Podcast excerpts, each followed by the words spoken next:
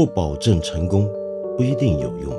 知识只是点亮世界的灵光。我是梁文道。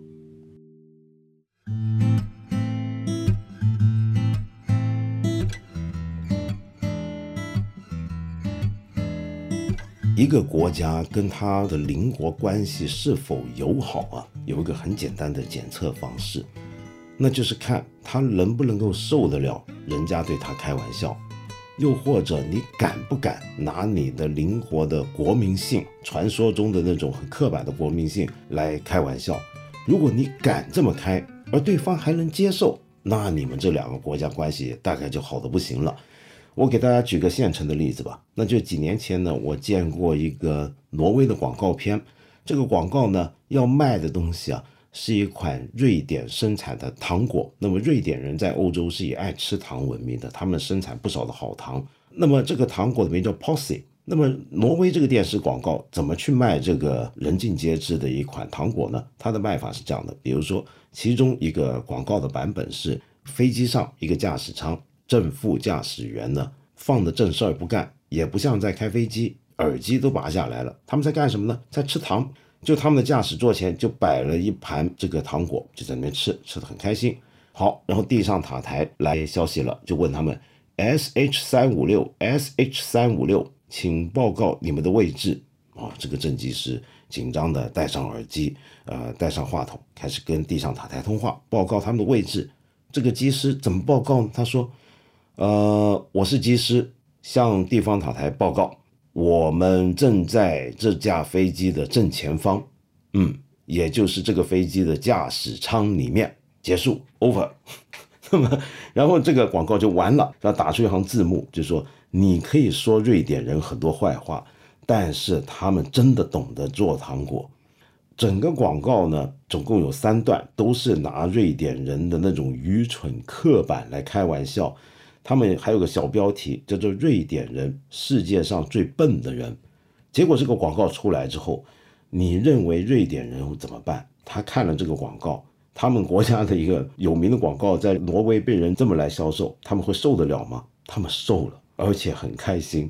这个广告在瑞典的互联网里面也传得一塌糊涂，而且大家都觉得太好玩、太搞笑了，这很像我们瑞典人。由此可见，挪威跟瑞典这两个北欧国家的关系可真是非常好。那么，挪威人呢拿瑞典人来开玩笑，那么挪威人自己又够不够大方呢？他们也真是够巧了。你知道吗？去年是芬兰，就挪威的另一个邻国独立一百周年的日子。那么去年呢，就有这么一个挪威的国家地图测绘局的退休的地质学家，叫做比昂哈尔森。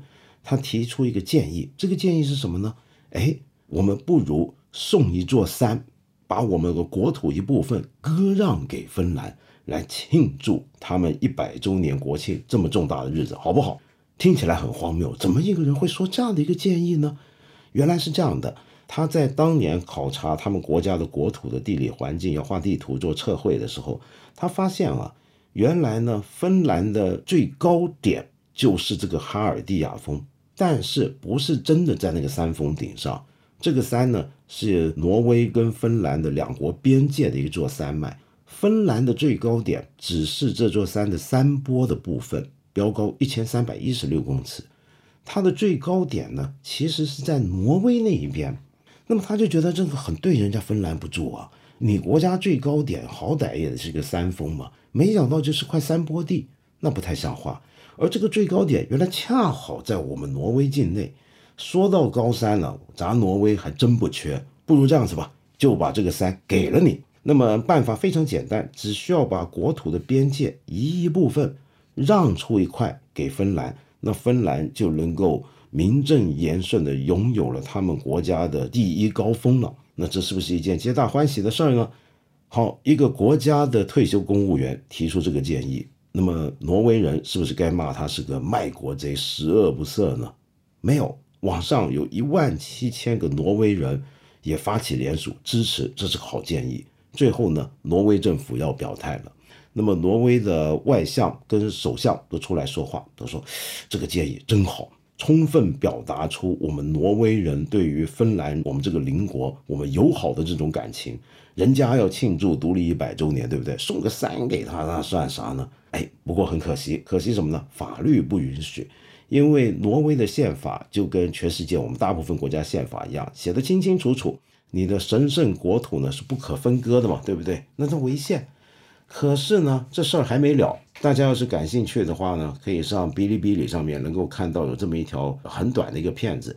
这个片子呢叫做《Battle of Birthday Mountain》，意思就是呢生日山峰之战。这个战是怎么战呢？就是这个哈尔森还在民间搞联署呢。虽然去年芬兰一百周年的独立纪念日这一周年已经过了，但他还在搞。为什么呢？他觉得再多一点人签名就能够推动修宪了。那么，挪威人为什么会这么想？有这么奇怪的一群国民在想干这件事儿呢？理由其实很简单，他们觉得呢，你看诺贝尔和平奖一直都是在挪威颁发的吧？那到底什么叫和平？什么叫不和平呢？看看人类自古以来直到今天，很多时候国与国之间的问题啊，是发生在边界。而边界问题是什么问题呢？就是抢国土。坦白讲，这块地方我说是我的，你说是你的，闹得不开心了，有矛盾了，有时候甚至还会有战争。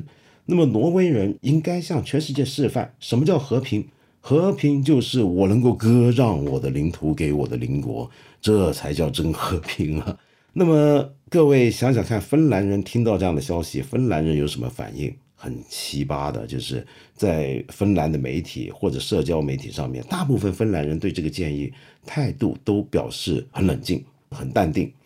他们没有很欢喜若狂，因为要是他们很兴奋的话，那就不叫是芬兰人了。大家有没有看过一本很小的、很可爱的漫画书，叫《芬兰人的噩梦》？那么这本《芬兰人的噩梦》呢，在芬兰是个畅销书啊。基本上呢，你能够用五六分钟就把它全部翻完了。快看的话，它里面画的都是一些很简单的漫画。它的作者卡罗丽娜·科尔霍林呢？画的全是一些芬兰人在日常生活之中觉得最尴尬的事儿，其中一个最尴尬的事儿呢，就是你去面试，这个老板请你描述一下你还有什么长处，有什么强项。哎呀，芬兰人就觉得想死，为什么？你让他去夸耀自己，表达自己的好处，他受不了，臣妾做不到，因为他们太低调，太不爱张扬自己了。好，那么这个老板录取了你了，那么这时候呢？跟你说，嗯，太好了，我们恭喜你，你现在正式加入我们了。然后芬兰人也很尴尬，也觉得这个处境他面对不了。为什么呢？因为正常而言，你应该很开心嘛，但是你又不能很开心的表达出来，所以你就很冷静的跟老板我说，嗯，谢谢你。然后这时候老板就说，哎，怎么了？你不高兴吗？你看这芬兰人就受不了这样的事儿，所以听说挪威要送座山给芬兰，芬兰人的表现。就是平淡，这才是真正的芬兰人。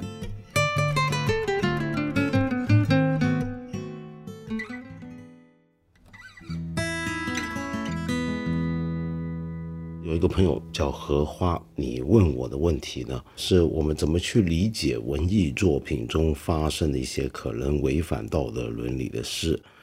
可是，在读的时候又觉得好像很美，这是不是很矛盾呢？你比如说像《洛丽塔》《英国病人》《魂断威尼斯》，那么这些都是一些很经典的例子，是不是？那么你怎么来问我？很简单啊，这个答案其实，因为它根本没有什么矛盾。为什么没有矛盾？他写的美不美？里面的情节、里面的感情、里面的文字写的有多美，跟他的情节或者故事是否违反我们一般人心目中的人伦道德是没有关系的。我们审美的这个感官能力，跟我们判断道德是非的这个能力，很多经典的哲学家，包括康德等等，会认为是两个根本不相关的两种能力，不相同的两个范畴。那所以他们没有矛盾，你完全可以觉得一个东西很违反道德，但同时又觉得它很美。那么，但是话说回来，像这一类作品，比如说像《小偷家族》里面。拍出了一些很值得我们同情的坏人、犯人，甚至是罪人，那该怎么办？我们应该这么看：艺术作品其实是一种心灵上的实验，是个实验室。我们看这些东西，并不表示我们要遵循他们，把他们当成一种生活指南。小偷家族里面的电影的人物是这样，我们就该这么做人？不，绝对不是这样。人家导演也不是这么想，我们只不过是在里面设计出一种非常独特的人类处境。那么试试看，把一些我们不太可能在现实生活中遭遇或发生的东西放进去。那么做这种实验，其实是为了看我们人性的宽度、人性的深度。那么这些东西往往都不是我们此时此刻的道德伦常能够一一复印的。我们要知道什么价值观、道德观、伦理观，有时候会随时间变化，里面有些不变的原则，但具体的规训是有变化的。那么有时候这种变化很可能就是跟艺术或者学术上做的实验的结果是相关的。不过呢，是一个更复杂的话题了，将来有机会我们再聊。我们八分这个节目每星期三、每星期五都会在看理想 APP 和看理想微信公众号同步更新，欢迎你给我留言，提出你的问题或者建议。我们今天就先聊到这里了，下期节目再接着谈。